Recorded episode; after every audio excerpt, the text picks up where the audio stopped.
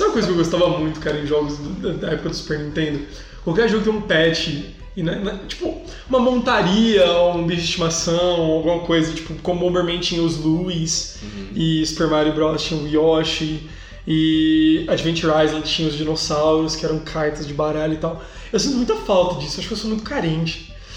Eu posso garantir que você é muito carente, cara. E toda vez que a gente fica uma semana sem se ver, eu fico, meu Deus do céu, será que alguém tá dando a atenção que ele merece?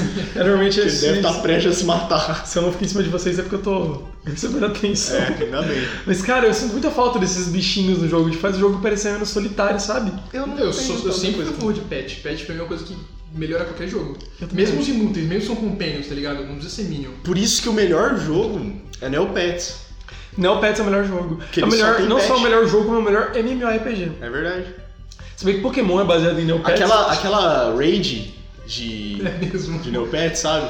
Tá ligado? A primeira. Da nível 90? Isso. A da tinta azul claro. Essa mesmo. Uhum. Tem aquela outra raid pra você pegar de volta o caldeirão do sopão. Porque, porra, não tem como ficar sem o caldeirão, do sopão, mano. Caralho, eu não tenho dinheiro pra ficar Não. comprando comida pra esses bichos. É difícil, cara. É, eu lembro do. Porque na verdade o. é, Shigeru Miyamoto. Ele. Foi? Tá, continua. Quando Ken Sugimori chegou pra, pra Nintendo, pra Game Freak com a ideia de Pokémon, eles falaram, é tipo Neopets. Ele falou, então, é tipo Neopets. Mas não fala muito isso. Só que, não que eles não bandeira. alcançar o escopo, entendeu? Do mesmo jeito que a galera do World of Warcraft, quando foram apresentar a ideia pro Ben Brode, que é o dono da Blizzard, Ah, eles, eles perguntaram, é tipo Mu, É, tipo Global, só que... tipo, tipo. Ah, aquele jogo que parece Tibia. É, Vamos começar?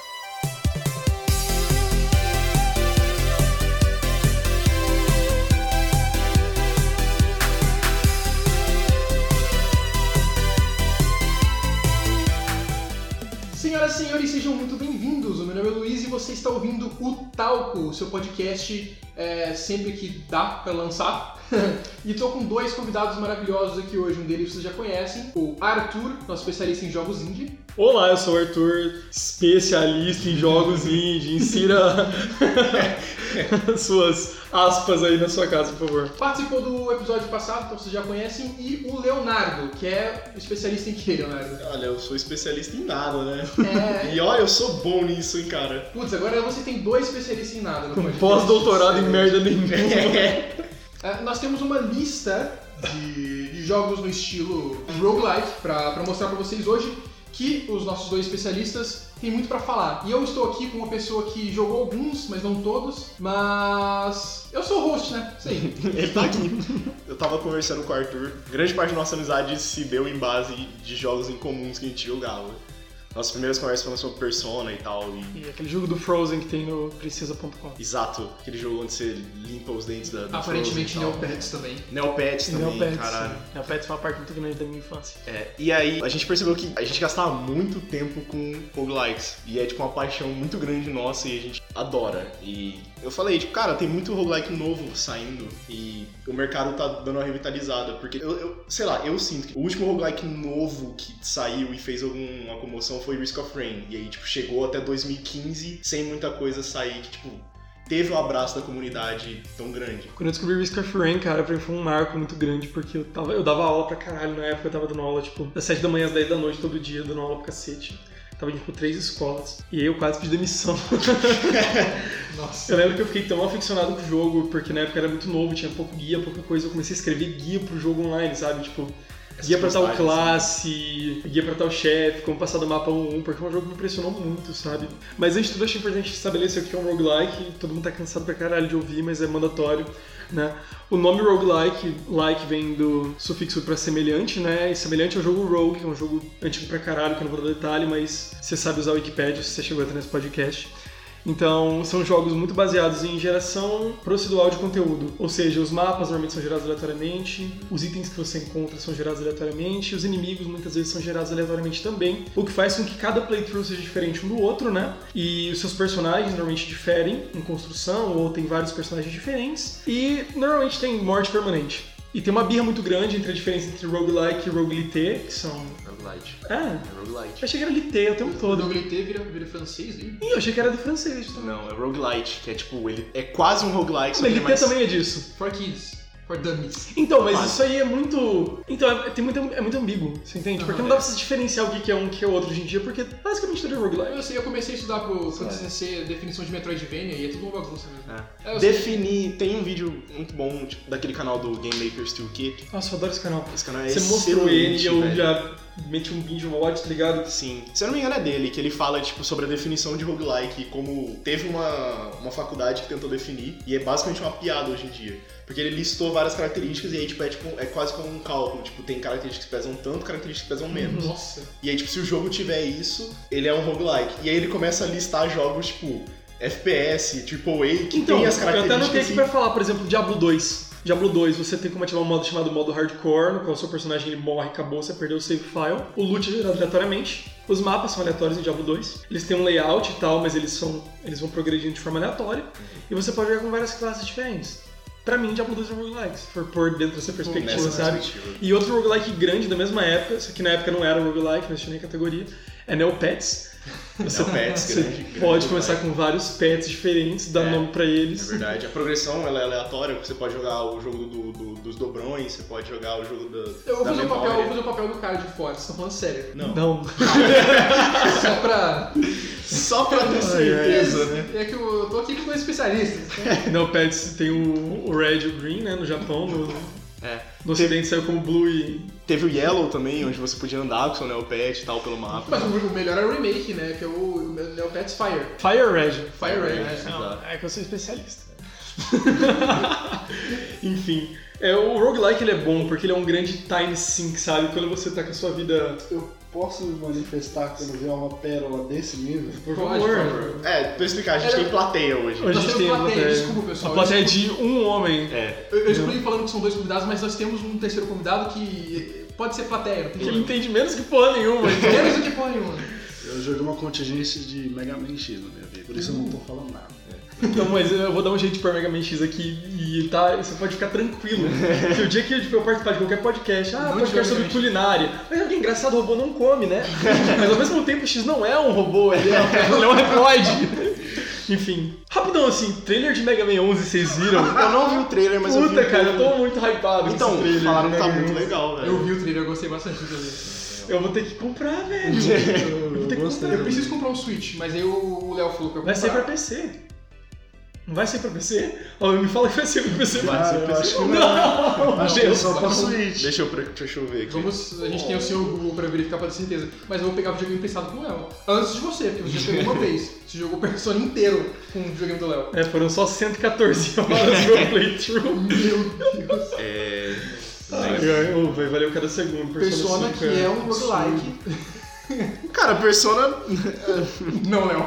O 4 e o 3, os dungeons são gerados aleatoriamente, o loot também. É. Tem a Cara, morte permanente? Tem o modo permanente? o maior trigger do Léo é quando eu falo mal de Persona. Eu- é um negócio que eu sei que eu, eu puxo, ele pega na hora. Eu fisgado. Você nunca tentou fazer isso comigo, eu morro também, só vou deixar avisado. Muito Eu pesado. morro velho. também, não pode falar mal de Persona, cara. Pode. Cara, eu sinto Ô, desgosto O dele. Persona é bom, filho. É bom, filho. Eu nunca joguei, eu nunca nem vi, velho. Nintendo Switch, PlayStation 4, Xbox One e Microsoft Windows. Você tá seguro, bebê? Uau. Eu imaginei que isso aí pra PC, agora eu tô mais tranquilo, Eu obrigado. também, cara. Hoje eu vou conseguir dormir sonhando com o Dr. Ricari me dando uma Pela lista de consoles que você falou, tava perigoso não sair pra Switch, na verdade. Isso ia ser escroto. A Nintendo tem um hábito muito grande de lançar jogos muito importantes pro último console, então eu não ia ficar surpreso de, tipo, Sai pro 3DS. Sai pro 3DS, né? Nossa, sabe? isso ia ser muito vacilo. Ai. seria bom porque eu tenho três em casa. Pô, dá E um... dois perdidos pela cidade. é, eu, foi, era meu sonho ter um Nintendo DS, de repente eu surgiu cinco na minha casa. Cuidado com o que você deseja. Hoje eu vivo em prol de sustentar os meus Nintendos. Vamos entrar no prato principal. E aí a gente, nessa ideia de falar sobre roguelikes, a gente separou uma lista de cinco joguinhos que, tipo, a gente viu crescer, tipo, desde que lançaram e tal, e foram os que mais chamaram a atenção e que mais conseguiram o lado bom da comunidade. A comunidade se juntou e gostou de estar junto e acompanhar e tal. Foram jogos que fizeram bem, bastante sucesso e são muito bons. Tirando um. E a gente vai começar com Slay the Spire.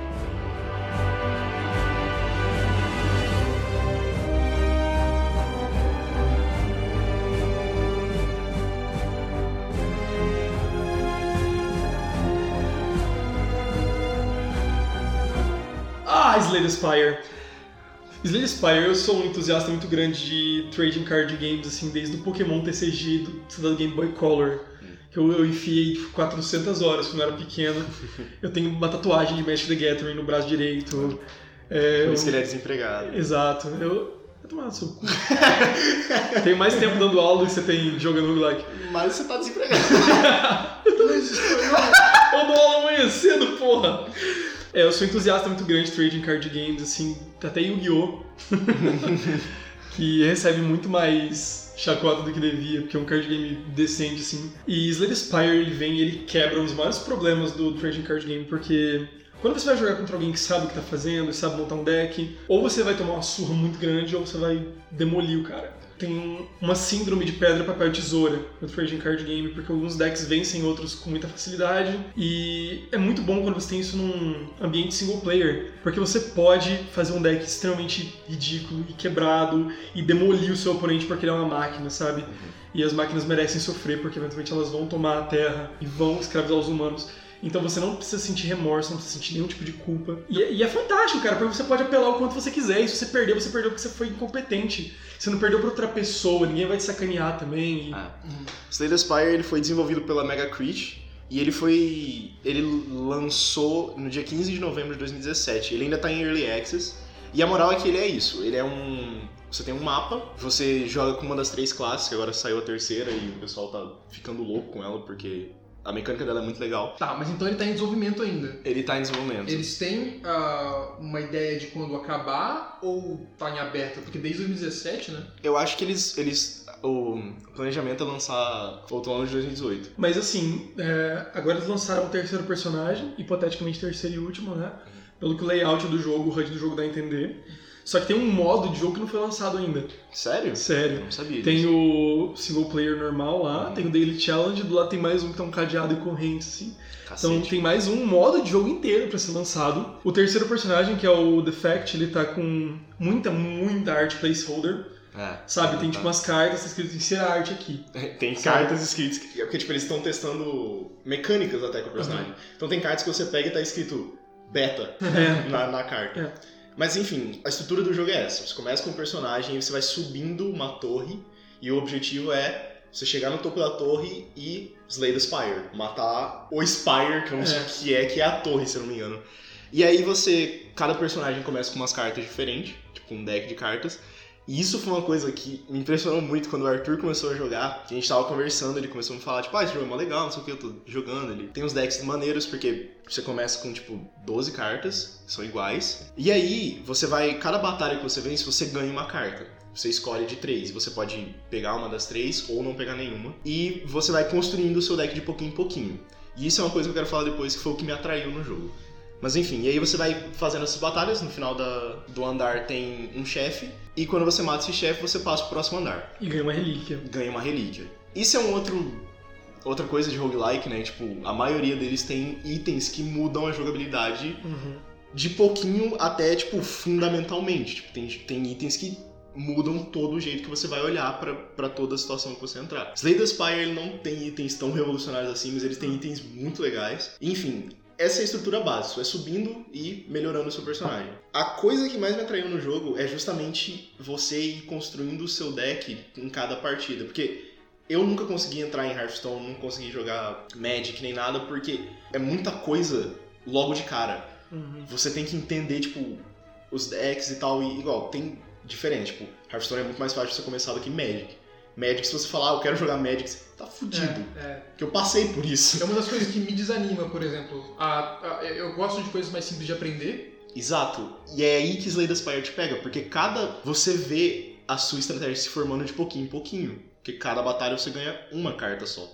E aí você sabe exatamente onde você vai aplicar ela se você estiver prestando atenção no Inclusive, jogo. pelo que eu olhei, se você quiser tirar uma carta, você tem que pagar por isso. Exato. É, Mas tem isso- momentos e momentos. Isso é uma mecânica muito interessante no. Se for pegar a card game competitivamente. Vamos supor um deck de Magic, ele tem um mínimo de cartas 60, e o máximo de cartas é o número de cartas que você consegue embaralhar sem auxílio, sozinho. Mas se você puder escolher entre jogar um deck de 60 cartas e um de 59, você vai escolher jogar um de 59 todas as vezes. É. Porque um deck de 59 cartas é mais consistente. Um de 50 é mais consistente, um de 20 é mais consistente ainda. Entendeu?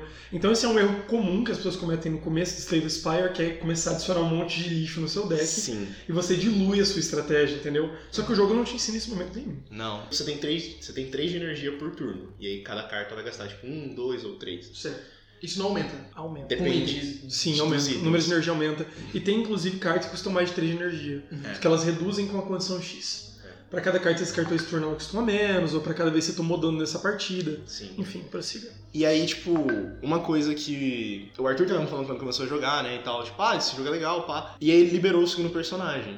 E aí ele foi jogar com o segundo personagem, que é, o primeiro é The Ironclad, O nome é fantástico, Ironclad é um nome muito bom. e o segundo é The Silent. E ele me falou, Léo, tem 10 cartas iguais pro outro personagem. Todas as outras cartas são completamente diferentes. E essas 10 são Strike e Defend, ou seja, são duas cartas com 5 cópias cada, entendeu? É. Que são as cartas que você Strike e começa. Defend são iguais, dá 4 de dano ganha sim. 5 de armadura. Todas essas cartas de classe são diferentes. É a E base, são é- todas. Muitas É, É a cartas. cueca e a meia, que é igual. o Sim, resto é diferente. exato. Cara, e é Exato. bizarro, porque o Ironclad, ele é um soldado e, tipo, as cartas dele são focadas nisso. Bater e você ser agressivo e você ter muita defesa e tal.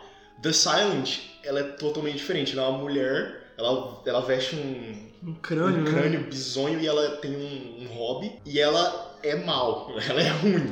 Ela é O deck dela é de você sair vivo e você usar qualquer coisa ao seu favor. Tipo, você jogar poison, você rolar pra escapar de, de, de dano. Jogar taxinha no chão e tudo mais. Ela é suja, sabe? Ela é briga de barro. Enquanto o Ironclad é mais tipo, martelos e defesa, e armadura e poderes demoníacos e fogo. E antes de continuar, eu gostaria de estabelecer que eu sou muito contra a sua analogia da meia da cueca. Eu achei ela horrível. Sério? Sim, eu acho que ela, ela degrada a qualidade do nosso podcast. E eu queria dizer pra você, ouvinte, que eu também sou contra essa Eu metáfora. achei assim. nojento. A analogia não é ruim, ela só é inadequada. Ela- Tá, enfim. Né, Nesse jogo, alguma coisa se mantém no seu progresso? Ou você, teoricamente, tem o mesmo poder de terminar o jogo desde a sua primeira run? Ah, você libera itens novos. Porque assim, uma das mais graças do Trading Card Game é você montar um deck temático, sabe? Ah, eu vou montar um deck de Magic sobre elfos. Legal. Ou vou montar um deck de Goblins, ou montar um deck de Burn. Hearthstone E- te força a fazer isso. É, ele te força muitas vezes a fazer isso. Montar um deck tribal. E você vai liberando tribos novas. Por exemplo, o Ironclad você libera cartas de Wand. Que ele vai se machucando enquanto você joga essas cartas. É. Você embaralha cartas de ferimento no seu deck. E aí tem lá, compre uma carta pra cada ferimento no seu deck. Saca? Entendi. Aí tem o outro que você ganha mais coisa de armadura, de acumular armadura e de dar dano quando você perde armadura ou ganha armadura, entendeu? Então você vai liberando essas tribos novas de carta pra você poder montar outros decks temáticos e você também vai liberando relíquias novas. Apesar de ser É. poucas relíquias, né? É, são poucas. A mai- a maior coisa é você liberar cartas. Cartas tipo, as cartas novas, mudam. Tipo, três cartas que você libera, tipo, a cada nível que você passa, muda muita coisa no jogo. Uhum. Porque elas têm. Geralmente você libera três cartas que liberam, é, igual o Arthur falou, tipo, as mesmas mecânicas de, de forma diferente, só que todas elas têm sinergias muito grandes com o que você já liberou e o que você vai liberar. Então, cara, é muito satisfatório jogar esse jogo, porque eu acho ele não só um, um- um bom jogo por si só, eu acho ele um excelente jogo pra você começar a ir atrás de card games. E de roguelikes também, né, cara? E de roguelikes, porque você entende essa. Igual, eu aprendi essa parada da- de quanto menos cartas melhor sozinho. Nunca, eu nunca tinha ouvido falar dessa questão vendo o Arthur falar sobre Magic, vendo a- a galera jogar Hearthstone e tal. Eu nunca tinha pensado nisso, sabe? Pra mim era mais cartas melhor porque você tem mais coisas pra você fazer. Não, e quando eu percebi isso, tipo, eu tava morrendo muitas runs e eu tava com, tipo, 40 cartas. Por quê? Porque minha mão vinha e eu não tinha nada pra fazer nela. Porque tinha tanta coisa que as cartas se atropelavam. E aí, tipo, igual, uma coisa crucial. Nesse jogo, você tem cartas de bloqueio e você ganha defesa. Virou o turno, você perde sua defesa. Então, tipo, se você tem 20 de, de defesa no turno e aí acabou o turno, você vai começar o próximo turno com zero. Zero. Quando você tá com muitas cartas, você tem 40 cartas no deck, se não vier nada de defesa, você se fudeu. Porque raramente você vai matar um inimigo em um turno só. Os inimigos são fortes, os inimigos batem forte e eles te forçam a usar o melhor do seu deck. E eles são muito diferentes entre si, então uma É. coisa que funciona para um oponente pode não funcionar para o outro ao todo. Esse Exato. jogo ele trabalha com rampagem de mana igual aos outros card games? Não muito. Não. Você começa com 3 de energia e essa quantidade só vai aumentar se você usar uma carta que aumente isso, ou você ganhar uma relíquia que aumente isso. Mas nenhuma relíquia aumenta energia sem ter um contraponto. É. Tem uma que você ganha um de energia extra, mas você não pode usar poção. É. Tem um que você ganha de- é uma de energia extra, mas só uma vez a cada 3 turnos. Tem um segundo de energia extra, mas só pode jogar 5 cartas num turno, não mais do que isso. Então o jogo ele vai te pondo numa coleira pra você ter que ser criativo com a forma que você constrói É. o seu deck. Mas isso já ajuda porque na questão de ter menos cartas, porque um dos maiores problemas de ter muita carta no deck é que você tem dificuldade de rampar Hum. a sua mana e fazer o que você precisa. Porque se você não sai com as cartas que você precisa Exato. pra rampar a mana. Mas como você sempre começa com 3 de energia, você consegue pelo menos manobrar. Às vezes você se sente um pouco injustiçado, porque essa aleatoriedade ela é algo interessante também, né? Então deixa interessante, ah, dessa vez eu me fudi, mas pode ser que na próxima vez eu consiga. Não, É aquela sensação de puxar uma roleta, sabe? Hearthstone, as cartas que eu mais gosto, meus decks sempre são muito não funcionais, porque eu sempre, eu, eu insisto, eu sei que não dá certo, eu não sou burro, gente, mas eu só coloco carta com RNG naquela bosta. E esse é o melhor jeito de viver a vida, cara. É, você confiar Isso- no coração das explica cartas. também porque você não tem muito dinheiro. Né, Inclusive, apostaram o Pai Sandu esse final de semana. Apostaram 100 dólares no Pai Sandu ganhando de 4 a 0 Desculpa se você torce o Pai Sandu. Esse podcast não tem nenhum tipo de filiação esportiva. Eu Ainda. acho que, que nosso público não é Podemos o- ter, se você é o técnico do Pai Sandu, presidente do Pai Sandu, se Ou quiser. se você é um irmão neto e quer comprar isso aqui também junto com o Nossa. Botafogo, Por favor. eu torço pro Botafogo, A então. única coisa triste é que só tem dois. É. Dois irmãos neto? É. Eu também. Eu quebrei agora, Eu velho. não sabia se era dois irmãos neto ou dois podcasts. Eu achei que era dois Pai Sandu. Mas são do. Enfim, vamos pro Sim, próximo roguelike. Vamos pro próximo. O próximo roguelike que a gente vai falar é talvez uma. Cara, eu acho que foi provavelmente a maior surpresa desse ano, que foi Into the Breach.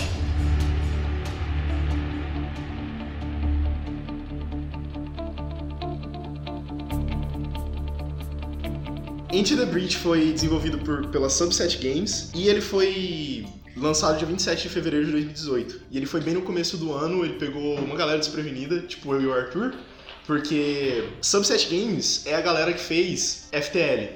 E aí eu vou passar a palavra pro meu menino ali. Into the Breach, pra mim, ele é mais ou menos como se a sua pessoa preferida no mundo tivesse um filho. e aí você ama esse filho como se fosse seu. Vai ficar poético. Sim, é, é tipo, você é muito fã do Will Smith, você não consegue achar o Jaden um imbecil. Sabe? É mais ou menos isso. Mas nesse caso, o Jaden, ele é o profeta que os os cristãos estão esperando milênios. Não, Mais ou menos essa é a minha relação com o To The Breach. Porque FTL é provavelmente o meu roguelike preferido, assim, perto de Desktop Dungeons e Risk of Rain, ele estão lá em cima. The Binding of Isaac. Mas FTL, ele é, ele é mais profundo e ele tem uma coisa que eu adoro, que ele me trata igual ao lixo que eu sou, né? Então ele é um jogo que te trata absurdamente mal. FTL te trata como Vegeta. É, Ele é, não te dá um biscoito. Ele não te dá nada.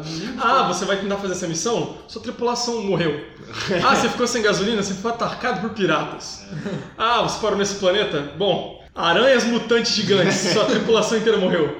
Opa, nesse setor tem uma explosão solar. Sua nave tá pegando fogo. Boa sorte. Mas, mas mais nada, rapaz. A- Extintor de incêndio. Não pergunta, Ele não te dá nada de volta. Eu sempre gostei muito dele, muito, muito mesmo. E quando eu descobri que eles estavam fazendo um outro jogo, e esse jogo era meio que inspirado em Pacific Rim, Então, peraí, eu quero contar essa história, porque eu tava na minha Nossa. casa e, tipo, o Arthur ele mora numa saída da, da cidade e eu moro na outra. A gente mora muito longe, tipo, é o mais longe possível né, cidade. E aí eu tava parado lá em casa, não sabia o que estava acontecendo e eu só ouvi um grito. Eu, ué, mas por que, que o Arthur está gritando? E aí, dois minutos depois, eu, eu vejo meu WhatsApp, o Arthur me manda o trailer de um jogo. E ele fala: FTL, Pacific Rim, robô gigante viaja no tempo. Eu tô chorando. Eu falei: ok, entendi. Alienígenas gigantes. Robôs gigantes. Enfim, quando eu fui encontrado na rua, né, eu fui levado, eu fui levado pro, pro hospital, eu fiz o meu tratamento, eu me recompus, entendeu? Eu fiquei bem, e quando eu fiquei bem o jogo já tinha saído. Eu comprei ele no mesmo dia e, cara, meu Deus, que jogo absurdo. Ele traz toda a profundidade estratégica do Faster Than Light. Ele traz toda a consequência de, pô, você vacilou, civis fudeu. acabaram de morrer. Aí mostra, tipo, 800 pessoas morreram, sabe? Caramba. Quando um kaiju ataca um prédio ou algo do tipo. Ou quando o seu tripulante morre, e ele morre de verdade, nunca mais volta. Então, é um jogo extremamente brutal, onde você controla uma equipe com três mechas, né, gigantes. São acho que nove ou 12 equipes, né? Eu sei que é um múltiplo de três. E as equipes são cada uma com três robôs que jogam completamente diferente. E você pode escolher o piloto, cada piloto dá uma habilidade diferente para um mecha. e você escolhe a ordem onde você vai fazer os mapas, quantos mapas você quer fazer. Meu Deus, Leonardo, fala que eu comecei a ter um AVC. Então, o jogo ele é um, ele é um Tactics. Você tem um tabuleiro, geralmente bem pequeno, tipo, os mapas são pequenos. Pra, pra, 10 por 10, assim. é, tipo, uma coisa bem simples. Você seleciona onde você vai cair. Ele tem quatro ilhas e cada ilha tem, tipo, mapas diferentes, com mecânicas diferentes. E aí você escolhe uma dessas ilhas e você tem setores das ilhas que são as missões, onde você vai jogar. E aí ele começa a partida e vão surgir monstros e os monstros vão atacar tanto você quanto os habitantes dessa ilha. Então, no mapa você tem terrenos, você tem coisas que obstruem seu movimento, tipo montanhas e tal, e você tem construções. E essas construções são importantes por quê? Porque você morrer não é o fim do jogo. O fim do jogo é quando os monstros causam destruição suficiente pra não ter volta pra aquela ilha. E aí, se você falha, a moral do jogo é que, tipo, o começo do jogo é um capitão parado do lado de um robô gigante numa timeline que ele falhou. E aí ele, ele manda mensagem pro chefe dele e fala, então, deu ruim, abre o portal que a gente vai tentar de novo. E esse é o loop do jogo. Você vai criando timelines novas cada vez que você falha, pra você começar de novo e tentar salvar o mundo. E eu acho isso inacreditavelmente foda. Quando você ganha, você também faz isso. Você vai salvar mais uma timeline. Ah, É um ciclo infinito. É. Você, você é tipo uma equipe onde você tá permanentemente indo em linhas do tempo diferente, consertando elas. Aham. E esses pilotos, eles têm ciência de que tem vários deles. Eles, eles já conhecem várias timelines Sim, que estão certas sim. também, né? Um deles, inclusive, é um dos preferidos, é aquele chinês. Não Que ele é tipo, ele é um jovem, super descolado e tal, e ele tá lá pela aventura. E quando você zera com ele, ele fala pro resto da equipe, antes da equipe teleportar, ele fala Tell me I said hi. E aí ele desaparece, é muito bacana, sabe? É, Eu acho isso muito legal porque, tipo, abre muita questão de filosofia mesmo. Tem um, um dos pilotos. Eu vou continuar explicando a, a mecânica pra poder entrar mais nisso. E aí, as partidas são. É bizarro, porque um Tactics ele geralmente dura muitas partidas. Tipo, você tem que pensar muito e tal. As missões em Into the Breach duram 5, 6 minutos se você souber o que você tá fazendo. Aham. Por quê? Os monstros, eles são altamente manipuláveis. A maioria do, você vai ter poucos robôs que tipo dão muito dano. A moral é que você tem muitos ataques que reposiciona eles. Então você dá um soco no, no monstro, ele vai andar um quadrado pra trás. Então, tipo, se ele vai atacar um, um- um terreno, ele vai atacar um prédio, que você não sabe o que fazer, você não vai conseguir matar ele, você dá um soco nele e empurra ele pra ele atacar o nada. Porque você prevê, ele, ele tem a, a filosofia de informação total. Uhum. Você sabe tudo o que vai acontecer no turno, antes de você jogar. O, o Slay the Spire também tem isso. O Slay the Spire também tem isso, você Sim. vê o que os inimigos vão fazer. Você vê a intenção dele, né? Sim. Uhum, E é exatamente isso no Into the Breach. É. Mostra o inimigo, onde ele tá, e mostra a trajetória do ataque dele inteira. É. Sabe? Se você botar o mouse em cima, vai mostrar todas as características desse inimigo. O jogo te dá toda a informação. Uhum. Então, se você falhou, você se sente incompetente e não desinformado. Então, inclusive tem um time que é todo baseado nisso, é o meu time preferido no jogo, que é o Steel Judocas. Steel Judocas, que nome Os velho. judocas, os judocas de aço. Uhum. Sim. Uau, E bom. o robô principal, que é o robô humanoide desse time, ele é um robô que não tem nenhum, nenhum ataque da dano, ele não dá soco, nada. É. Ele pega inimigos e joga pra trás dele. Então, e ele tem um outro que é um robô que tem um raio de gravidade que puxa alguma coisa um quadrado na direção dele. Então ele é tudo baseado em você pegar criaturas e jogá-las uma pra outra. E esse time tem uma passiva que toda vez que um inimigo for dar dano em um inimigo, ele dá dano extra. Hum. Então é de você ficar pegando os inimigos e faz- reposicionando eles no mapa, pra eles não destruírem a cidade, destruírem Esse- uns aos outros. Essa, essa é a equipe que você mais tem que entender o jogo, porque tipo, você tem que entender de posicionamento dos seus robôs, dos inimigos e até do turno de ataque. Tipo, quem vai atacar primeiro, Em o que que, vai acontecer. É. Tipo, E o jogo te dá a ordem que isso vai acontecer e a ordem dos hazards. É. Raio, maré e tudo mais. O jogo te dá essa E informação. você não tem tempo, né, pra pensar. Você pode pensar em você infinito. pode pensar Eu já que- levei 10 minutos pra fazer um turno. É. Tem um piloto, inclusive. Você tem uma mecânica que você pode resetar o tempo, uma vez por batalha. Você volta pro começo do turno. É, é isso que eu ia falar. Você fez uma coisa, deu errado, você volta pro começo daquele turno. E tem um piloto que ele é um professor de física, ele é tipo um cientista mesmo. Ele, Que ele te ele, dá um extra. ele Isso. é o cara que fez a pesquisa dos, dos Breeds. É, Porque quando você usa a, essa habilidade no meio da batalha, ele fala: Não é pra isso que a minha pesquisa serve. Nossa, Ele fica bravo, tipo, ele não é pra isso que a gente devia estar fazendo. que legal, cara. E ele é um dos caras que é contra reiniciar a timeline. Porque eu, eu só jogo com ele, porque ele é muito forte essa Ele é porra. muito forte, realmente. E aí, quando você termina o jogo com ele e você inicia uma outra timeline, ele fala: Pra que, que a gente tá repetindo isso? Eu podia ficar aqui. Nossa, E ele é um covarde, tipo, é muito engraçado. É, ele é bem covarde, ele quando você pra faz, um, caramba e é, você faz um turno perfeito, Ele fala, ele, caralho, molecada, a gente conseguiu.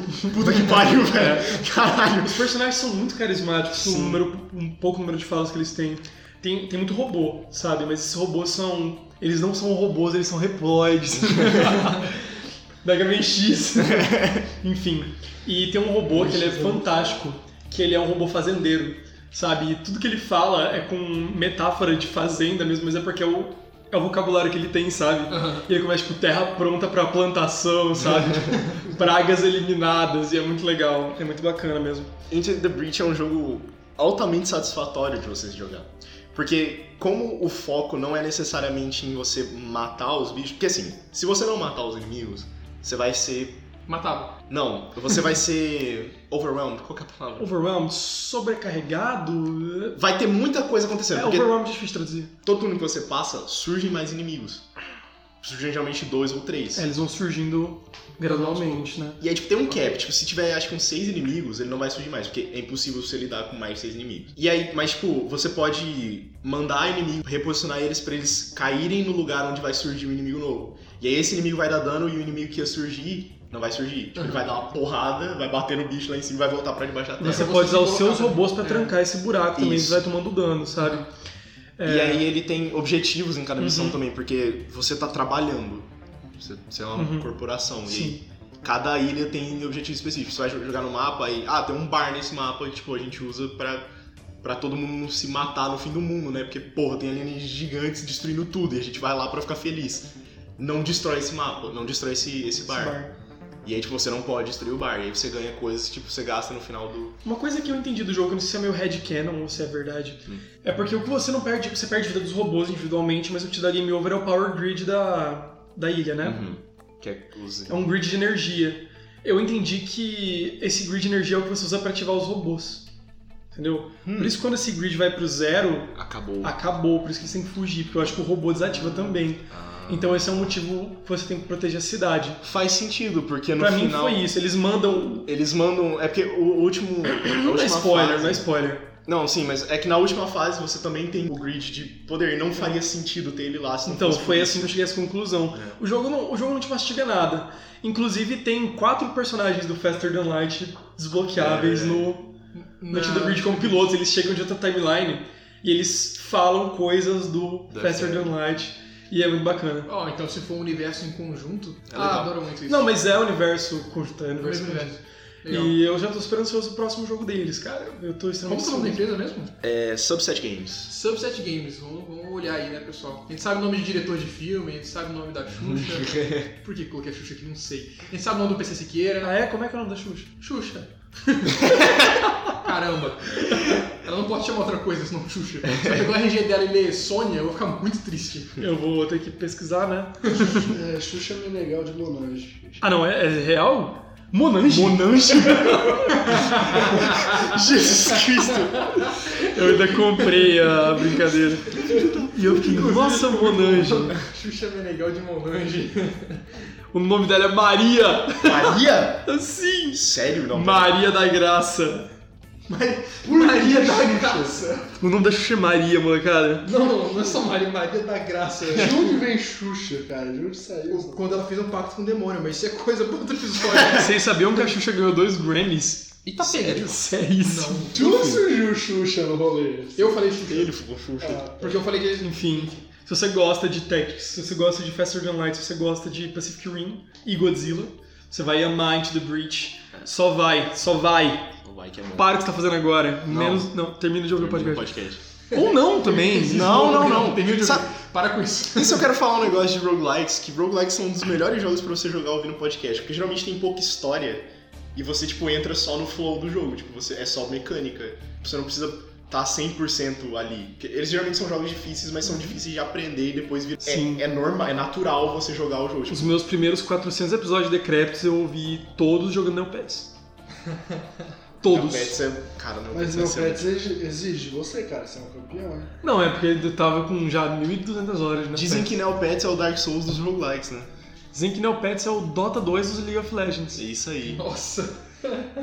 Eu Enfim. me perdi, desculpa. Você só concordou. É, sim. Não, E claro. aí? E agora, gente? E agora eu, eu quero separar um tempo pra eu. Porque assim, eu, eu compro muito hype de jogos. Ah, a gente nem percebe. Então, semana que vem. Semana que vem não, é tipo.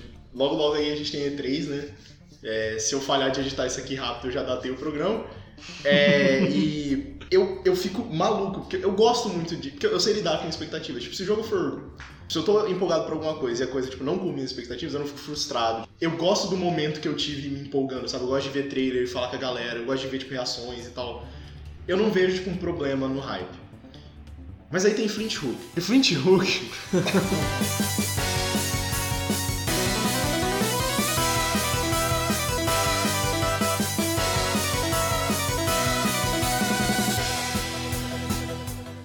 Flint Hook, ele foi desenvolvido pela Tribute Games, que é a galera que fez Mercenary Kings, que foi uma campanha... Mercenary Kings é um... Ele é um jogo pesadamente inspirado em Metal Slug. Nossa, É, e ele nunca eu ia falar Age of Empires. não, ele teve alguns problemas, tipo, na campanha de Kickstarter e tal, porque, se eu não me engano, teve tantos problemas de desenvolvimento quanto, tipo, eles lançaram tanta coisa no Early Access, quando o jogo saiu, a comunidade morreu, tá ligado? Todo mundo já tinha visto tudo, porque eles lançaram tudo. Ah, entendi. E aí, eles fizeram, eh, no dia 14 de abril de 2017, eles lançaram Flint Hook, que era um, é um roguelike. Flint Hook funciona assim, você é um capitão, você é um pirata espacial, Começou bem. é, você é um pirata espacial, você é um fantasma, Começou melhor ainda. ele. Cara, é- esse jogo é absurdamente bonito. O pixel art dele é lindo. Você é o Space Ghost, não precisa pesquisar não. E aí você. A moral desse, de- do seu personagem, tipo, a mecânica principal que eles venderam no jogo é que você tem a porra de um gancho. Você tem um grappling hook. E qualquer jogo que tem um grappling hook fica instantaneamente excelente. O grappling hook é a melhor coisa do mundo. Alguém, alguém, alguém. Não, o Grappling Hook pra mim faz qualquer jogo ficar bom. Eu vou concordar que. Inclusive, esse foi o principal motivo de eu ter começado a jogar Neopets. Exatamente. Hook. Então. Não, eu tenho que parar você. Porque tem minigames do Neopet. Deve ter um, tem um minigame de, de grappling hook. Tomara. Tomara. Tomara. porque Tá aí, o jogo, então. aí o jogo fica 10 de 10 mesmo, né, molecada? Eu já vi, já vi Flint Hook antes. Tem no- Ah, agora que eu tô olhando aqui a, a arte, né? Porque eu acompanho vários, vários blogs e, e canais no YouTube de, de jogos indie que eu, que eu fico dig, né? Vou cabu- cabucando pra ver se eu acho algo pra colocar na minha wishlist. E, e eu já tinha visto já. Grappling Hook é uma maravilha mesmo. Prossiga. E aí você tem sua pequena. Tripulação? Não, você não tem tripulação, você tem uma nave só, só sua e você invade outros barcos piratas. E aí você invade eles pra conseguir tesouros que alimentam a sua bússola pra você pegar um tesouro, pra você descobrir onde tá o tesouro e tal. Então você tem uma progressão e aí no final de cada arquinho você vai pra uma nave grande que tem o chefe mais complicado e tal. E é um jogo excelente de se jogar. Ele é um jogo extremamente carismático. Ele é um jogo muito satisfatório, as mecânicas são muito legais, o grappling hook é muito legal. Ele é de plataforma, né, 2D. Então, tipo, você usa o grappling hook pra fugir de armadilhas, pra abusar dele no combate, sabe? Tipo, você desviar de ataques. Você tem você ataca com uma pistola e tipo, você pode atirar pra oito lados, diagonal, pra cima, pra baixo, e tal. E aí você tem um bullet time que você aperta e um botão tudo fica em câmera lenta, e aí você posiciona seus tiros e tal Igual no Mega Man 11. excelente. ele, e, tipo, cara, ele é um jogo muito bom, as mecânicas funcionam muito bem. O problema dele é o level design. E é um problema tão grande que, cara, as primeiras, os primeiros três navios que você invade, tipo, o jogo é, é perfeito. Tipo, é, caralho, que jogo gostoso de você jogar. Porque você, você vai melhorando de pouquinho em pouquinho seu capitão, você consegue cartas pra melhorar ele e tal. E você vai ficando melhor também, você vai descobrindo como usar o grappling hook de formas mais legais. Em algum momento, eles olharam e falaram: Quer saber? Foda-se, eu vou é frustrar todo mundo que tá jogando. E o jogo vira uma porra de uma Olimpíada do Gugu retardada. De só tem armadilha no jogo. E a única coisa, não a única coisa, tipo, a coisa mais satisfatória da porra do jogo, que é o, o grappling hook, você se sente impelido a não usar. Porque você. Porque, tipo, o mapa, ele, é- ele começa a ser construído, tipo, ele só tem armadilha, tipo, no chão, no teto, tipo, tem espinhos, tem coisas que ficam se movendo e tal. E aí quando você usa o grappling hook pra um lugar e você não calculou perfeitamente sua trajetória, você toma dano, porque você vai cair na armadilha. E eu entendo você ter, tipo, fases que são assim, tipo, uma ou outra, pra você testar realmente o, o cara, tipo, master as mecânicas e tal. Mas toda a porra da sala é isso. E aí depois, isso me foda-se mais ainda. E eles colocam a caralhada de inimigo no meio de um monte de armadilha. E o jogo fica só frustrante. E eu. É que se você quiser, um- se você quiser jogar um jogo que é só armadilha, você pode jogar Spelunk, né? Não precisa jogar outra coisa. Ah. Spelunk já é um dos roguelikes mais bem estabelecidos em termos de clássico. Cat Mario, né? Ou Cat Mario, Cat Mario. ou I Wanna Be The Boss, I Wanna Be The Guy. Cara, Mas é porque Spelunk ele é justo. Spelunk porque- tem- ele só é difícil, sabe? Não é é armadilha pra você se fuder mesmo. É, Não. e outra coisa, porque, tipo, Spelunk, ele. O core dele é isso, é tipo, você vai entrar num lugar que tem armadilha e você tem que sair vivo. É. Essa é, é o- é o- é o, é o pitch dele, é, o- é a venda dele. Flint Hook, os primeiros mapas, eles te ensinam a, tipo, sair voando a porra do grappling Você hook. vira Tipo, o você-. É, é, e é absurdamente divertido, porque é muito satisfatório. E aí, tipo, do nada, ele vira tudo que você aprendeu e ele fala, não, isso aí tá errado, você não pode mais fazer isso. e vai contra tudo que você tava internalizando até ali e é só escroto. Que você pega todo o seu level design que era, era uma delícia de jogar e você torna ele o maior inimigo do, do, do jogador. E tipo, o jogador fica perdido e ele se sente enganado, porque você Pra usar tá uma indo- analogia que nossa, né, os nossos ouvintes já estão acostumados, é como se o, o grappling hook fosse a cueca e a meia do, do Flint Hook. E aí nessa próxima parte do jogo eles colocam um monte de formiga na sua cueca e na sua meia, né? E a sua cueca e a sua meia passam a ser feitas de, Formigas. de formigas também. Até o final do podcast vocês vão conseguir fazer dar certo.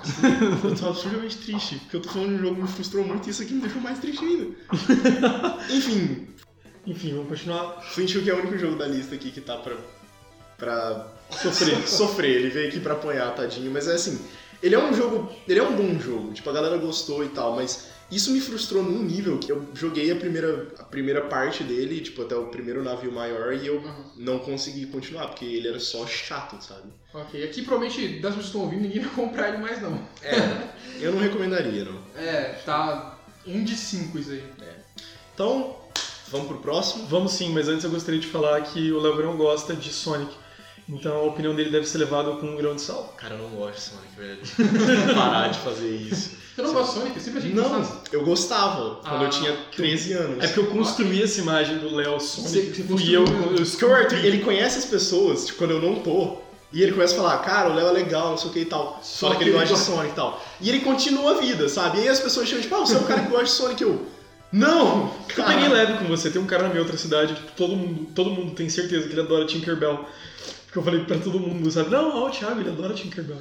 Mas pelo, Por que, que você faz isso, Por cara? que eu não faria isso? mas pelo menos você não, não odeia Sonic, você não sente mal de, de associarem você a Sonic. O João fica triste, ele sente nojo quando alguém da minha sala chega nele e fala: Nossa, você é do sul? Jurava que você era paulista. Isso aí também é culpa minha, eu gostaria de pedir desculpa.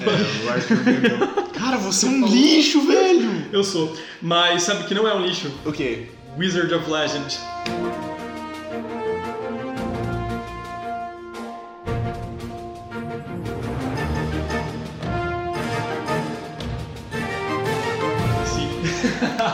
Cara, Wizard of Legend eu vou não engasgar porque eu tenho que explicar as mecânicas, já que eu sou a única pessoa aqui que jogou por enquanto Eu joguei também um pouquinho. Jogou um Tipo, eu pouquinho? joguei aquele tutorial que você. no museu. É. É bacana.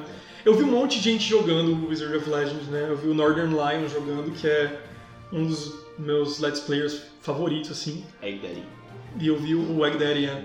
E eu vi o Pro Jared jogando também. E assim, eu falei, eu vi que eles fizeram vídeos, eu não fui assistir. Uhum. Eu falei, não vou, não vou comprar. Eu vou esperar, vou esperar, eu não sou tão fácil, meu tempo é, é muito, muito valioso. É. Que eu tô pegando rank com o Spell Hunter no, no Hearthstone. Começo de season, sabe? Enfim, e cara, eu decidi baixar o jogo, decidi dar uma testada, né? E meu Deus do céu. O charme do jogo, pra mim, é que ele é um jogo muito rápido. Então ele é um jogo que te prende, você tem duas alternativas. Muito semelhante a aquele roguelike francês, como é o nome? Dead Cells. Dead Cells. E. O Dead Cells tá triste. É, Dead É bom? Cells, É bom, é excelente. e Nuclear Throne, Hum. Enter the Gungeon, porque são jogos rápidos, tem duas opções, você presta atenção ou você morre. Então o jogo ele te traz os seguintes movimentos. Você pode andar nas setinhas, né, no WSD ali, bonitinho. Você tem o mouse, onde você vai mirar as suas skills e atacar. O seu clique esquerdo é um ataque melee, né? Só que você tem cinco elementos, terra, ar, raio, água e fogo. E para cada um desses você tem mais ou menos uns 4 ou 5 golpes diferentes melee, certo? Acho que não sei se melee tem tantos, mas por exemplo tem dois ou três melee de água. Ou dois ou três melee de raio, um que solta um raio curto, um que você bate com as mãos eletrocutadas, ou um de pedra que você joga pedras, um que você faz punhos de pedra, enfim, uma grande variedade. E eles têm velocidades de ataque diferente, danos diferentes e um alcance diferente. Fora isso, você tem um arcana principal, que você vai usar com o botão direito. E essas são magias bem mais variadas. Tipo, ou você transporta com um raio explode um lugar, ou você faz uma barreira magnética que devolve projéteis, invoca um dragão de fogo, ou invoca auxiliares elementais, ou você arremessa uma lança de gelo, uma lança de raio. Enfim, são muitas magias. E cada uma dessas vai ter tipo 5 ou 6 para cada elemento também. Né? Então já dá uma quantidade gigante de coisas pra você pôr no botão direito. No espaço você dá um dash, muito a la dash do Mega Man X mesmo, porque ele não é um dash igual. Não é, não é uma rolagem, entende? Porque você não fica imune. Isso é uma coisa que eu demorei muito tempo pra perceber. Você não fica vulnerável. Se você der dash pra desviar de uma coisa, você vai tomar muito, muita pancada. Ah, tá. Só que aí tem dois dashes pra cada elemento, certo? Tem um de água que você deixa um clone de gelo pra trás que dá dano. Tem um que você tira uma. Você vira uma esfera de água que bloqueia projéteis. Tem um de raio que onde você dá o dash, você deixa um ponto onde você partiu e onde você foi. Aham. E você vai dando dash, vai ligando esses pontos e forma um raio que fica ligando esses pontos. Enfim, são vários bem criativos, vários dashes criativos. E fora isso, você ainda tem o seu. Acho que é um arcana, não lembro o nome exato. E é um arcana assinatura, que é uma magia mais forte que as outras, que tá num cooldown maior, que são coisas mais espalhafatosas. Tipo fazer uma espada de fogo gigante, você sair girando, lançar uma bola de fogo. Esse é Enfim. Hum, é seu É, ultimate. saúde. E quando você tá num combo muito grande, você usa uma versão melhorada da saúde.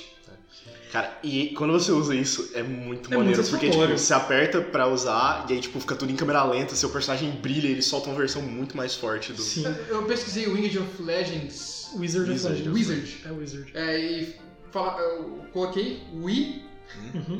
só que eu li Winged na letra do Léo e é um jogador de LoL.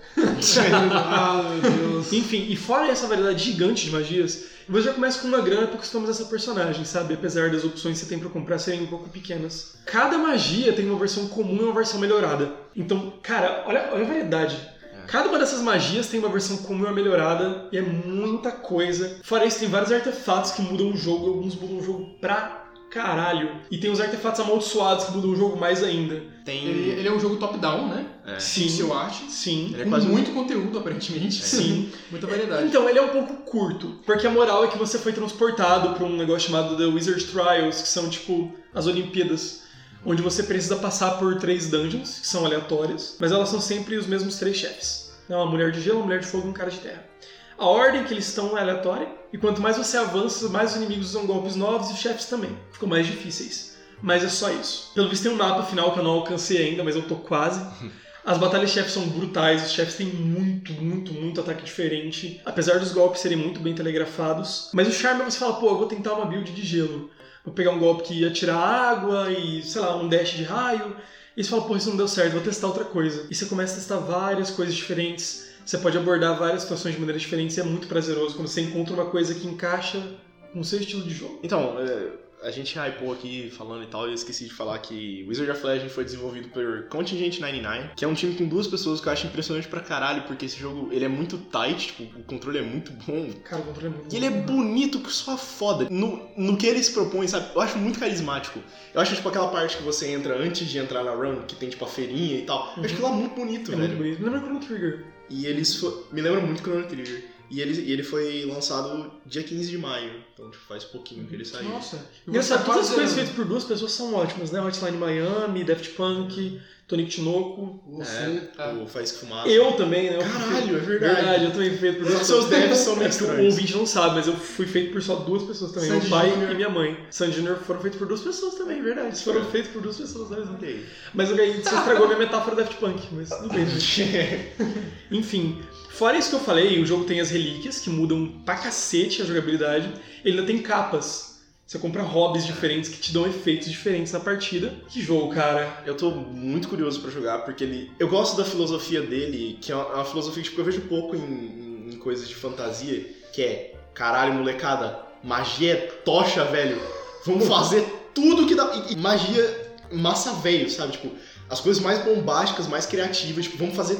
Cara, porque assim, se parar pra pensar, um mago, ele é um bicho muito forte. Sim, sim. Porque você, cara, você é a porra de um mago, você tem os elementos à sua disposição. Por que, que você vai se contentar em soltar fogo? Você pode queimar uma cidade inteira falando Essa é a minha maior bisteca com Skyrim. bisteca. Por que bisteca? Beef, beef. Oh, God. Porque Skyrim você é um mago, tá ligado? Mas solta fogo e você põe runa no chão. E é isso. Cara, mas. o Mas o Wizard of Light tem uma magia de terra que vai pro botão direito. Enfim, Você anda nos botões ali, espaço você dá um dash elemental, botão esquerdo, botão direito, e tem magia no Q, no E e no R. Você vai pegando mais magias durante a run. Então você fica com um arsenal gigante de magia. Tem uma magia de terra que você invoca quatro peças de xadrez gigantes de terra, que são cavalos, e eles vão, tipo, marchando pra frente. Tem magias muito criativas, cara. A do campo eletromagnético, você cria um campo eletromagnético que para todos os projéteis e devolve os projéteis. Então, muita magia criativa, muita magia legal. Eu e gosto- você sempre sente que você podia estar fazendo algo mais. Eu gosto Sabe? muito daquela magia de. A magia melee de terra, uma das primeiras que você pode comprar. Você vai socando pedra. Você soca a pedra, é muito legal, porque tipo, ele vai socando e vai saindo umas pedras gigantes tipo, do chão. Tem uma magia de. assim. É, bem Tem, uma, de terra. tem, tem buff que você pega na sua frente, os buffs são muito legais. E tem um buff de terra que você ativa, e toda vez que você dá um golpe melee, sai pedra. Isso você pode ter um de água, vai indo água e vai voando pedras dos inimigos. Que massa. Cara, é muito legal. Esse jogo é muito legal mesmo. Eu ainda, né, eu tenho que ver quanto tempo ele vai durar sem enjoar. Aham. Por exemplo, Enter the Gungeon, você pega uma arma diferente, porra, tô jogando um jogo novo, sabe? Então tem que ver quanto que o jogo dura. Mas pela quantidade de magias, cara, eu acho que eles ainda vão pôr mais níveis, vão pôr mais chefes, porque tem três chefes elementais só e tem cinco elementos no jogo. Então eu presumo que vai ficar mais. Né? E uma coisa que me frustra, eu preciso criticar isso, né? Vou, precisar fazer essa crítica. Ele tem uma filosofia que é ao contrário da galera da FTL, do the Breach. Porque quando você vai comprar uma magia, o jogo não te fala o que ela faz. Não tem como você ler o que ela faz. Quando você vai comprar um robe, não tem como você ler o que esse robe faz. O mesmo vale pra qualquer coisa comprável, relíquias e tudo mais. Então você compra e depois você pode ler. Só que antes disso você não, não sabe que porra é aquela. Então você tem que comprar. E eu, tipo, comprei muito item que meio que não sinergiza com a minha run, ou não fazia sentido. E eu tô me sentindo meio obrigado a decorar as sprites das coisas, sabe? Aham. Eu- eu Ah, ele não fala coisa. isso nem dentro da dungeon? Dentro da dungeon ele fala, se apertar você vê, mas porra, Sim, sim. eu já gastei meu dinheiro, sabe? Ele é de dungeon, então você vai de salas em salas. Uhum. Sim, É, sim. As salas são ge- geradas aleatoriamente, tipo um The Gungeon também. Sim. É, é tipo um roguelike. É, o- é, é, é, não, tá, ok. É o roguelike classicão, porque os outros que a gente viu tem, tem várias Tem diferença, exceções, sim. né? Sim, sim. Da forma que você... Esse é o mais clássico. É, É. ele é Ele bem remete clássico. muito a The Binding of Isaac, Enter the Gungeon, Nuclear Throne mesmo. O que que fica da, da run que, que você escala? Então, você ganha umas Chaos né? Orbs, né? Você ganha umas Orbs do Caos, que é o que você usa. Porque durante a run você compra itens que só vão ser usados nessa run. Uhum. Mas fora dela, nessa feirinha que o Leonardo mencionou, você pode comprar magias novas que comprar no seu livro. Quem? Hã? Quem? Você. Leonardo? Léo Verão? Léo. É Léo. Você pegou uma bistec comigo? Enfim. Uma coisa muito charmosa no jogo é que você tem assistentes mágicos na sua casa. Que são um armário, Muito um livro e o que mais? É um armário, um livro e um É um baú. armário, né? um livro, um baú e o espelho. Ah, e todos eles têm nomes de coisas, tipo, o espelho como- é um mirror, né? Chama Mimi. Mimi. Nossa, isso O- parece muito baleia. O livro se chama Tom, que é de Tom, de Tomo, sabe? Tomo? Aham, ele chama Tommy, Tommy. Você Tomo. entendeu? É. Não sei o que é Tomo. Tomo é um livro, porra. Ah, é! É Tom. É, aham. Entendeu? Toma. Ah, o wardrobe, que é o armário, chama. O que eles chamam? Não lembro, só Dolby, vi não ele sei. uma vez. Enfim, cada um deles tem um nomezinho, é muito legal isso. Enfim, de uma run pra outra você ganha Chaos Orbs com base em quanto você completou daquele andar, quantos chefes você venceu antes de morrer. Você usa pra comprar magias novas, robes novos e relíquias novas. Você pode começar cada run com uma relíquia que você escolhe. E você vai ganhando novas durante a run. Os chefes são a melhor parte do jogo, na minha opinião. As batalhas são muito rápidas, muito intensas, e quando você vence, você se sente do caralho. Eu pelo menos me sinto. É fantástico. Muito bom. E agora a gente vai entrar no último. Neopets X É, exato, é o novo Neopets, ele saiu ontem.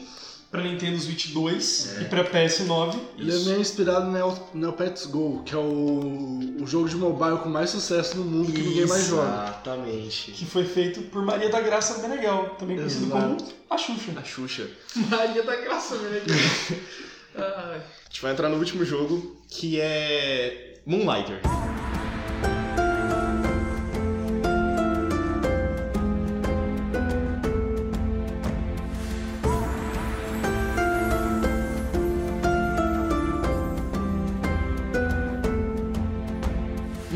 Ele foi desenvolvido pelo Digital Sun e ele foi ele lançou dia 29 de maio de 2018. Fazem dois dias, três dias que ele lançou quando a gente tá gravando isso. Dois dias. Ah, por isso que eu não joguei. É.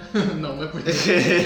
então, Moonlighter, ele é um jogo um pouco diferente, porque ele é o mais roguelite dessa lista. Porque ele leva tão a sério tanto a parte da dungeon quanto a parte fora dela. São duas mecânicas. E aí eu vou, eu vou usar a palavra persona aqui pra eriçar o meu menino. Eu acho que eu vou ter que me retirar, eu tô passando mal. E assim, Moonlighter ele se passa numa cidadezinha, uma vila, onde tem uma dungeon com cinco portas. perto dessa vila. Cada porta dessa leva pra um lugar diferente. E aí, descobriram essa dungeon e falaram, caralho, tem, tem porra de uma masmorra aqui, tem uns negócios da hora aqui dentro. E aí começaram a surgir heróis que exploravam essa dungeon. E aí formaram uma cidadezinha ali perto pra vender as coisas que estavam ali dentro da dungeon. Então, tipo, começou a se retroalimentar o sistema. Os heróis ficavam sabendo da dungeon, iam lá, traziam coisas, o povo queria comprar, e aí meio que consolidou-se duas funções nessa vila, que são heróis e vendedores. Você é um vendedor. Você é um vendedor. Eu vi, eu, que eu lembrei agora que eu vi já sobre esse jogo, que é um roguelike diferente porque você não é o scavenger herói, você é um scavenger comerciante. Exato. Então, você joga com o Will. O Will, ele é um cara que ele é o filho do dono da última loja dessa vila, porque a vila pararam de entrar na dungeon, tipo, meio que... Eu acho que é porque começou a ficar muito perigoso e a galera falou, ô, quer saber? Parar, né? E aí a vilinha deu uma morrida, e aí a última loja que sobrou foi essa, a Moonlighter, que é do seu pai, e você, você sempre gostou, você sempre, tipo, se sentiu interessado pela dungeon. Então, quando você vira dono, você fala, quer saber, foda-se, eu vou entrar nessa porra e eu vou trazer as paradas de novo e eu vou, vou tocar o puteiro, molecada.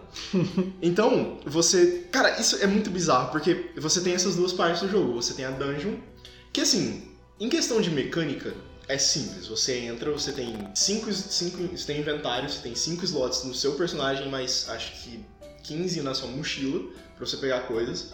Quando você morre, as coisas que tiverem no seu personagem ficam com você, então você pode tipo, sempre levar cinco itens pra fora. E você perde as coisas da sua mochila. Então, tipo, se você pega coisa e item raro, você coloca no seu personagem. Mas como que o jogo explica? Ah, o seu personagem morreu, e aí? Hã? É como que ele explica a morte pra você voltar. Então, isso é uma coisa muito legal, porque esse é um jogo que ele fala sobre as coisas da, da gameplay. Então, tipo, o mundo reconhece as coisas que estão acontecendo na jogabilidade. Então, tipo, quando você morre, a dungeon, ela te envolve numa gosma e te cospe pra fora. E aí você, você continua fugido. Tipo, você se machucou, você vai continuar com os machucados e tal. Então, por isso que é perigoso. Ela não te cura, ela só te cospe pra fora do jeito que você tá. Então, você encontra tipo, cartas falando, tipo, mano, eu não sei o que, que tá acontecendo. Quase eu desmaiei eu acordei aqui fora e, tipo, as pessoas tentando entender. Isso é uma coisa muito legal do jogo. As pessoas estão tentando entender o que é a dungeon e elas conversam sobre. Você encontra cartas, tipo, você encontra estudos. Ah, a primeira, a primeira. A moral da primeira dungeon é que tem muito golem lá. Uhum. E aí tem gente que, tipo, entra lá e, tipo, deixa livros e tal, falando, ah, tal golem funciona assim, eu acho que, tipo, a moral disso aqui era tal. Você encontra, tipo, filósofo de bar, sabe? Tipo, Legal. os caras, tipo, ah, eu, tenho, eu me interesso, eu não quero saber o que as coisas fazem, tipo, eu não quero ver os itens, eu quero saber o que que tá acontecendo aqui, eu quero o, o how, o why. Dá muito Legal. flavor pra, pra parada. Então, você vai na dungeon, e aí ele funciona, ele é um Zelda, tipo, o combate é igual ao Zelda, você tem o ataque, Top-down também. você tem cinco classes de armas. Tem espada escudo, espada grande, lança, é, luvas, que você dá porrada nos bichos, e arco e flecha. E aí cada dessas. Cada uma dessas classes tem dois, tipo, caminhos de upgrade. Um que vai dar mais dano e um que vai ter status. Então, tipo, você vai ter veneno, é, atordoar e tal. E aí ele vai dar um pouco menos de dano, mas ele vai ser mais útil. O combate é bem simples. Você tem um botão de ataque fraco, que você comba três vezes, e um botão de ataque forte que tipo, tem um ataque especial. Tipo, no, na, no escudo e espada você defende, na espada grande você carrega e gira, que é forte pra caralho. No arco você tem uma flecha que atravessa inimigos e assim vai. E aí você entra na dungeon, ela geralmente tem três. Até onde eu vi, tipo, eu acho que é a base. Tipo, ela tem três andares e você chega no chefe. E você mata os bichos, os bichos, os bichos dropam coisas e você, quando você sai, você tem três formas de sair da dungeon. Morrendo, que aí você carrega cinco itens pra fora, usando um pendant, que é a marca de, um, de quem pode explorar a dungeon. Tipo, você encontra esses pendants pelo mundo, esses pingentes pelo mundo, Uhum. e aí você segura ele perto do seu corpo e você se teleporta pra fora da- da, Você perde esse pendant. não, você paga pra usar ele. Ele, ele usa dinheiro pra você usar ele. Hum, ok. E aí depois você libera um outro item que cria um portal onde você saiu. E aí você pode voltar direto pra onde você parou. Uhum. Porque você, você enche a Parece sua. superior. É, você enche. E ele é bem caro. Você gasta. Na onde eu tô agora, eu tô na segunda dungeon, tem 5. Eu gasto 2 mil pra usar o pingente e 8 mil pra usar o, o portal. É bem mais caro. Entendi. É bem simples, tipo, não- você não pega, tipo, relíquias que mudam o gameplay dentro da dungeon. Só que vem aí o segredo pra não ficar chato. A parte de venda. Que você pega os itens de dentro da dungeon, leva pra cidade e você tem a sua loja. E aí você, você cataloga todos os itens, tipo, tem um, um notebook, tipo, um jornalzinho que ele, ele anota tudo. E aí, como que funciona a mecânica de venda? Você tem a sua loja, você tem a- o caixinha, tipo, você tem a- o caixa, e você tem, tipo, quadradinhos, que você começa com quatro e você coloca os itens lá e você dita o preço. E aí, nesse journal, onde você vê o- os itens, você tem quatro reações que as pessoas podem ter. Se a pessoa for lá e o preço estiver muito alto, ela vai ficar frustrada. Se a pessoa for lá e o preço estiver um pouco alto do certo, um pouco mais alto do, do que o certo, e a demanda do item for alto, ela vai comprar, só que ela vai ficar triste, tipo, ela vai sair tipo, "Hum, hum", e aí isso vai fazer a demanda do item cair. E aí você não vai mais conseguir vender ele por um preço um pouco mais alto. Uhum. E se o preço estiver certinho, a pessoa, tipo, sai contente. E aí com isso você vai saber como que você vai colocar o preço das coisas. Entendi. Então, tipo, você vai testando, Não tem tipo, nenhuma dica, você vai ter que medir na, na tentativa e erro mesmo. não tem nenhuma dica. Ok. E eu acho isso muito legal. Legal. Porque, tipo, igual, você tem vários itens E se, raros. se ficar muito barato, você vender fácil. Eles, eles compram na hora, tipo, eles olham e tipo, a, a expressão deles é tipo, o olho deles vira ourinho, sabe? Tipo, vira moeda e eles, Você caralho, pode vou pegar, desistir. e eles vão. Você pode desistir de vender, mas não, Não. não né? E aí é uma das primeiras técnicas que eu desenvolvi é, tipo, eu não sei se isso é raro ou se isso é uma merda. E aí o que eu faço? Tipo, eu tenho 10, eu coloco um pra venda num preço alto. E aí eu vou descendo. Tipo, eu Legal. não coloco o stack inteiro, porque se eu errar o preço, Uhum. eu per- perco muito dinheiro. Aham. Me lembra muito Monster Hunter que você descreveu do estilo de batalha. Muito mesmo, você descreveu muito parecido. Ele é Hum. bem parecido com o Graficamente Zelda, ele se apresenta como? Mostra aí pra mim. Como, olhada. como o Zelda Minish Cap, por Zelda exemplo. Minish Cap. Zelda. Principalmente Minish Cap, na real, até a arte um pouco. Nossa, eu imaginei algo muito mais brutal e sério, tipo... Não, Não. ele é muito bonito e ele. Esse- essa é a moral que mais me pegou com esse jogo. Esse jogo tem muito. Parece Link do Past também, né? É. Esse jogo tem muito coração. Tudo nele grita Charles. Tudo te puxa pra dentro. A trilha sonora é linda e a trilha sonora é dinâmica. Eu acho muito legal. Você tem um, um- uma placa, tipo, você tem um lugar tipo, de requests, de pedidos pra, pra você fazer pra cidade melhorar. Aham. E aí, tipo, você pode chamar novas pessoas, tipo, comprar novas lojas, tipo, fundar pessoas pra ir abrirem lojas lá. Então, tipo, você funda o cara que vai ter uma forja pra você melhorar seus equipamentos. Você funda, tipo, uma, uma maga que ela vai fazer poção e ela vai melhorar também algumas coisas, tipo, vai encantar suas armas e tal. E é muito bonitinho porque a cidade tem um tema, e aí quando você chega perto de uma dessas lojas, o tema continua o mesmo, mas ele muda pra aquele personagem. Então você tem a musiquinha, tema e tal, e quando você chega perto da forja, começa a entrar batida de metal, tipo, ela fica mais na base Legal. de percussão. Quando você chega perto da maga, a- ela fica, tipo, muito mais etérea, sabe? Ela fica mais mágica e tal. Tudo nesse jogo grita charme. Então, uma coisa que eu tô percebendo também, os personagens, tipo, fica andando um monte de gente pela cidade e tal. E aí quando você conversa com eles, eles falam das coisas que estão acontecendo. Então, tipo, quando eu matei o primeiro chefe, porque a moral é que não existem vendedores que entram na dungeon. Tipo, isso é um conceito meio novo pro mundo. Quando você mata o primeiro chefe, a, a cidade dá uma revitalizada. E aí começam a chegar heróis também. Hum, E eles começam a, tipo, falar, e você é um, você é um vendedor. E aí, tipo, eu fui conversar com eles e eles, tipo, não, então, eu vim pra cá porque eu fiquei sabendo que tem um herói novo aí, e ele tá explorando a dungeon de novo, e eu tô achando isso muito legal, eu queria conhecer ele e tal. Porque as pessoas não acreditam que um vendedor tá fazendo isso. Aham. legal. Eles E aí- que é um guerreiro. É um guerreiro, tipo, um herói lendário e tal, porque o primeiro chefe, tipo, ele é um bicho bem grande, e aí, tipo, quando você mata ele, a galera fica, tipo, eita porra, molecada, mataram esse bicho gigante, sabe? Tipo, foi um herói, tem que ter sido um herói. Aí entra na coisa que, eu- que é o que eu mais tenho medo. Ele não é profundo, necessariamente. Hum. Então, tipo, as mecânicas, elas comunicam bem pra criar uma experiência que você não enjoa, mas você nunca pode, tipo, fundo demais uma coisa. Você não vai ter min-maxing no seu equipamento, por exemplo. Uhum. Você não tem, tipo, muitas diferenças de jogabilidade na, na dungeon.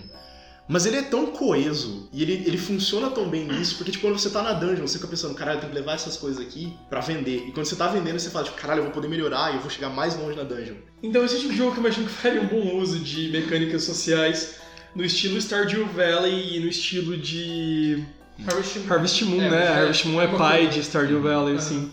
Starvest Moon. É. Starvest Harvest. Moon. Harvest Moon tá pra Stardew Valley, mas a cueca tá pra meia, assim. Exato. Nossa. E um jogo onde você vai construindo relações sociais com o pessoal da, da cidade, sabe? Você vai melhorando sua casinha, talvez minerando, plantando, É. sabe? Fazer, tipo, arruma um filho, uma namorada, uma esposa, um cachorro, Sim, um sim. gato. Ele não te dá isso, mas na, em mecânicas, mas o flavor tá lá, porque igual, você tem a relação, a relação mais fleshed out, tipo, que mais desenvolveram até agora é com um velhinho, que ele tá sempre ali pra te falar, para com essa porra que você vai morrer.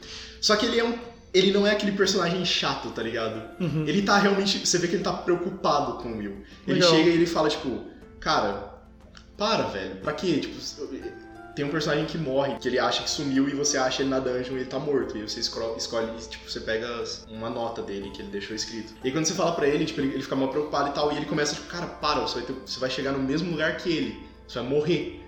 É isso que te espera nessa dungeon. Você não nasceu pra isso. É perigoso. Só que ele também fica, tipo, tá bom, eu sei que você não vai desistir, mas ó, me promete, da próxima vez que você for, você vai melhorar a sua espada, sabe? Ele fica, tipo, Uhum. ele te, ele te dá dicas, sabe? Tipo, Legal. não morre, pelo amor Legal. de Deus. E, é- e, tipo, esse flavor tá ali. Vai comprar uma coisa no, na Forge, tipo, cara, eita, Will, como é que você tá hoje? Melhora sua espada, não sei o que e tal. E a menina, tipo, você vai conversar com a menina, com a maga, ela, ela demora pra te perceber, tipo, ela, caralho, desculpa, eu tava lendo esse livro, esse livro é muito bom, cara, você tem que ler esse livro. Legal, bacana. É tipo, são pequenas coisas, só que Ah, isso, isso faz muita diferença. faz muita diferença, porque ele é World tão building, charmoso, cara. É o world building. É muito legal. E eu tô vendo aqui, a arte dele é bem fluida, muito bem feita. Sim. Eu já E- coloquei na wishlist já. Isso é uma coisa, tipo, que demora um pouco, porque ele é um jogo. ele é um jogo que. O combate dele demora muito pra você se entender. Porque ele é um combate clunky até você ver que ele não é travado. Só que ele, ele tem as próprias regras muito bem.